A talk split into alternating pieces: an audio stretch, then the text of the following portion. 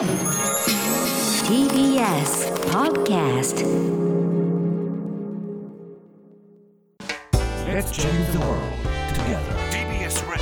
905-954発信型ニュースプロジェクト荻上チキセッション緊急事態宣言6府県を先行解除へ新型コロナウイルスの緊急事態宣言をめぐり政府は今日夕方首都圏を除く大阪愛知福岡など6府県について2月末で宣言を先行解除することを正式に決定します。6府県のうち福岡に関しては解除基準の一つである病床使用率が他の府県と比べ高かったため専門家などから先行解除に慎重論が出ていました。しかし菅総理は昨日夕方西村経済再生担当大臣らと協議した結果福岡についても解除する方針を固めました。政府はこの後諮問委員会での議論を経て国会に報告。その後夕方には菅総理が正式に表明する見通しとなっています。そして一部解除に伴う記者会見は行わない予定で首都圏1都3県の解除判断を見送るためで会見は来週に延期するということです。しかし菅総理の長男らからの接待を受けた山田真紀子内閣広報官が会見の司会を務めることから山田氏隠しとの見方も出ています。一方東京都は今日の新型コロナの新規感染者は270人と発表しました。うん、会見はやってほしいですよね。ですね、うん、週1回はやるのは当たり前だと思っていたんですけれども、全くやらないですね。まあびっくりです。そして今日は衆議院予算委員会、各省庁の大臣が出席して、え各分科会が開かれていたんですね。はい第1、第2、第3、第4、第8分科会まで開かれていたんですけれども、そはいそうなんです。で、それぞれの分科会ごとに、まあ10人以上の議員さんが質問に立つということなんですが、まあそのうちの一つから聞いて聞いきましょう。はい共産党の宮本徹議員と萩生田文部科学大臣、えコロナ退学が増えているというこの件についての退学ですね。退学ですねはい、大学辞めなくてはいけないっていう、こうした件の対策についての議論です。えーいろいろお話を伺いたいと思いますが、まずはその大臣の基本的な認識をお伺いしたいと思うんですけれども、まあ、コロナを理由としての退学が1367人と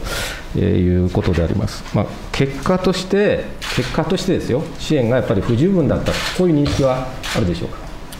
萩生田文部科学大臣。あの今年の学生の皆さん、特別な環境の中で、大変あの苦労されたことは否めないと思います。であの確かにあのコロナを理由に退学を決定をされた学生さんがいることは極めて残念でありますが、他方あの、え全体の退学数などを見ますと、ま前年度よりえ抑えめで今まで推移してます。でこれはあの昨年ですね、あの先生方のご支援もいただいて、さまざまな学生支援のパッケージを行った結果が、一定功を奏しているのではないかと思います。であの残念なのは、その経済的な理由でもちろんあの退学をするっていうお子さんには、まあ、万全の体制でなんとかバックアップをしたいっていうメニューを作ってまいりましたけれども、今、われわれ報告を受けてますのは、要するに自分が描いていた大学生活とあまりにも違いすぎると、そのことで、えー残念ながらその就学の意欲を失ってしまったという学生さんが少し増えている、このことを大変危惧しているところでございまして、あの新年度を迎えますので、えーさらなるサポート体制、しっかりやりながら、また学生の皆さん一人一人に寄り添いながら、ですねできる限りあの就学続けてもらえるような環境を、大学の皆さんとも連携を取ってやっていきたいと思います。あの議会の中で提案をいただいたチェックシートも作らせていただいて、あの退学の書類が来たら、事務的に終わるんじゃなくて、どうしたのかってことを聞いてあげて、で理由が何なのか、どうすれば続けられるのかってこともやり取りをしていただいているのは、例年とは違うところだと思いますので、こういう体制を強化したいと思いますし、またあの仮に退学までいかないで、一時的に休学を希望する学生さんも一定ございます。まあ、ところが休学するのに私立などは、休学期間中の、まあ、お金を詰めというようなルールもあるやに聞いておりますので、こういった点もこの機会にですね、あの全国的にしっかりあの調査をして、え対応を考えていきたい、こう思っているところでございます。宮本徹君。まあ、遠隔授業が中心で対面授業は本当に少なくていろんなことで悩んでるって私も多くの学生さんからお話伺いますので、まあ、そうした点も含めてですね新年度から大いに改善していただきたいと思います。はい、えー、共産党宮本徹議員と萩生田文部科学大臣とのやり取り、はい、えー、コロナを理由とした退学あるいは大学になかなか通えていないという実情に対して、まあ、さらなる支援が必要なのではないかという指摘でした。続いて立憲民主党の今井正人議員と武田総務大臣、農林水産省とそれから鶏卵生産大手秋田フーズ前代表の癒着に関する議事録、こちらの公開についてのやり取りもあります。はい。実はあの鶏卵の今あ、疑惑の方であの第三者委員会が開かれてるんですが、議事が非公開なんですよ。ええ、であの農水委員会あの農水省の第三者委員会って、これまであの原則として公開してるんですね。非公開の例ってほとんどあの私が承知してる限りないんです。えー、まああのどういう理由かわからないんですけれども、非公開ですと、途中経過もどういう議論がされてるかもさっぱりわからないんですね。ですから、この検証委員会が立ち上げられたときは、ぜひ議事はしっかりと公開をしていただきたいと、そのことをちょっとお願いしたいんですが、いかがですか？武田大臣あのやはりすべて公開するというのは、これがあの、まあ、当然のことだと思うんですけれども、ただ一個ですね、こうした委員会を立ち上げるときに、関門となるのが民間の方がですね、その公開を極めてこう、まあ、嫌がられるっていうか、あのそうした中であの自分の発言等が外でいろいろ議論されるような委員会であれば、ちょっとお断りをしたいというケースっていうのは多々あるんです。ですからその、その委員会委員会の性質によって、また在り方も変わってくるんでしょうけれども、あの当然隠すことは許されませんので、あの可能な限り透明化を図っていける委員会にしていきたいと思います。今井君あのそういうことをおっしゃる方いらっしゃるのは承知していますので、え例えば特定できない形人が特定で誰が発言したかという特定できないような形で公開するとかあるいはつどつど例えばその総務大臣の方に、えー、中間報告がいってですねそれをまあ発表できるような形に少しこうアレンジをして、えー、国会での報告をするとかなんかそういう工夫をしていただきたいんですね。はい、立憲民主党、今井正人議員と武田総務大臣とのやり取り、はい、あのこうしたさまざまなヒアリングなどの議事録というのも、まあ、都度公開することが必要。で、それが短期にできないのであれば、例えばその概要であるとか、あるいは発言者というものをマスクするであるとか、まあ、議論の中身がどういったものなのかということを国民に知らしめるということは、とても重要になりますよね。続いて、選挙制度を利用したヘイトスピーチ、選挙は今年ね、はい、あのありありますから、はい、あのその選挙制度を利用したヘイトスピーチという論点について、いて自民党の武井俊介議員と上川法務大臣らがやり取りしています。最後でございますが、あのヘイトスピーチについてお伺いをしたいと思います。まあ、私あの、過去にもこの質問を何度かさせていただいておりますが、まあ、やはりですね、なかなかやはり今回も地震がこの前、東北でありましたけどね、まあ、その選挙活動についてですね、まあ、選挙活動というのはもちろん選挙の自由という公平、公正、そしてまた選挙活動の自由というのはかなり広範囲にまあ、認められているわけでありますが、えーまあ、ある候補者がですね、えー、中国大使館の前でですね、えー、中国の別称をですね、そういったようなことをこう連呼しているといったような報道が、これあったわけであります。こういうことが違法であるといったようなこともしっかり伝えていくことも必要ではないかというふうに思うわけですけれども、えー、認識を持っているかお伺いしたいと思います。はい、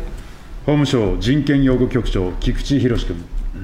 特定の民族や国籍の人々を排斥する不当な差別的言動はあってはならないものと認識しております。選挙運動等の自由の保障は民主主義の根幹をなすものではありますけれども、不当な差別的言動は、それが選挙運動等として行われたからといって、直ちにその言動の違法性が否定されるものではありません。従いまして、法務省の人権擁護機関といたしましては、選挙運動等に名を借りた不当な差別的言動、その他の言動により人権を侵害されたとする被害申告等があった場合には、その言動が選挙運動等として行われていることのみをもって、安易に人権侵犯性を否定することなく、その内容、対応等を十分吟味して、人権侵犯性の有無を総合的かつ適切に判断した上で対応するようにしているところでありますし、今後ともそのような姿勢でしっかりと取り組んでまいりたいと考えております。あのまあ、直ちにというところに、まあ、非常に答弁の、まあ、なんて言いますか、苦しさというものをですね、まあ、感じるわけでありますが、まあ、平たく言えば、もう言ったもん勝ちみたいに、まあ、つまりここはどうともできなかったということなんですが、まあ、大臣として今後、まあ、どのようにお取り組みをされたいと思いがあれば、お聞かせいただきたいと思います上川法務大臣。まあ、あの特定の民族あるいは国籍によって、えー、ヘイトスピーチというような現象につきましては、まあ、絶えずあのウォッチをしながら、しっかりとそうした根を止めていくための努力を継続して行わなければいけないというふうに考えております。の特に啓蒙啓発活動につきましては、なかなか効果が実感できないということもありますが、あの先ほどあの黄色い、えー、ポスターのロゴのヘルスピーチ、まあ、許さないと、こうしたロゴにつきましては、皆さんの頭の中で、ああしたものがちょっと浮かんでくるところまで、まあ、浸透少ししてきたのかなというふうに思いますので、まあ、繰り返し繰り返し、あの絶えずあの進めていく必要があるというふうに思います。さらに先ほど企業のヘルスピリッツにつきましても言及をされましたが、こちらからやはり積極的に出向いて、そしてそのその会社の中で、えー、研修をしていくということ、でそれによりまして、今、その企業の中で考えていること、あるいは従業員の方たちが思っていらっしゃることも聞くことができますので、そういう対話の中で、あのさらにその啓蒙啓発の活動の進化を図っていくということは極めて重要だと思います。